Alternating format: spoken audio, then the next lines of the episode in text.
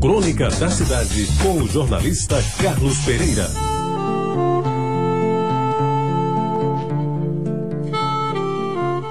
Amigos ouvintes da Rádio Tabajara, recordo, já não faz tanto tempo, que num dia claro de verão, o sol amarelou literalmente.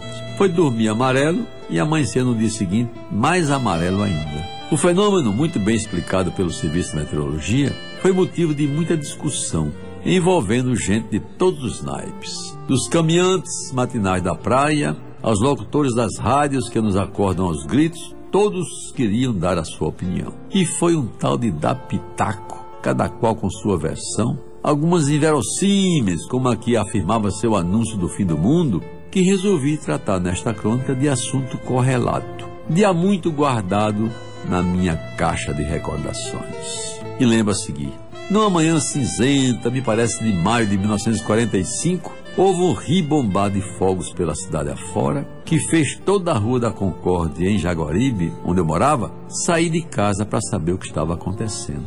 Eram tantos os fogos e ninguém sabia de onde vinha o foguetório. Somente o barulho era ouvido, o que deu margem aos mais velhos dizerem para quem quisesse escutar: se preparem todos é o começo do fim do mundo.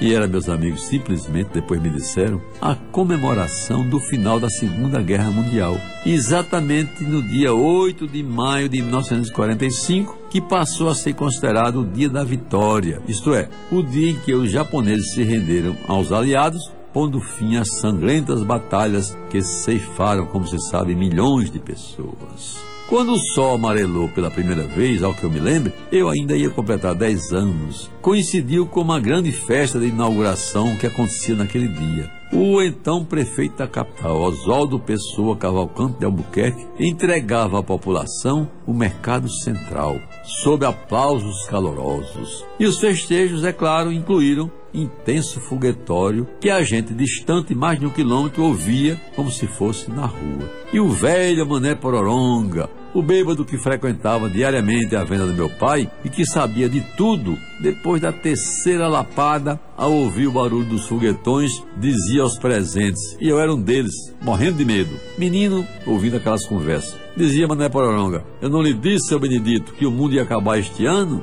Ouça o barulho das bombas e veja o sol que está desaparecendo aos poucos. Podem ir se preparando porque o juízo final está para chegar. Sobre o velho Mané Pororonga, depois eu conto outras. E sobre o fim do mundo, eu prefiro repetir o que dizia minha sábia avó Mãe Venância, que fulminava a todos com a certeza de que, e ela dizia fumando o seu cigarrinho de palha, meu filho, o mundo só se acaba para quem morre. E sim, antes que me esqueça, o fenômeno do sol amarelo, segundo os entendidos, é apenas, somente, a presença mais forte de uma névoa que envolve a atmosfera.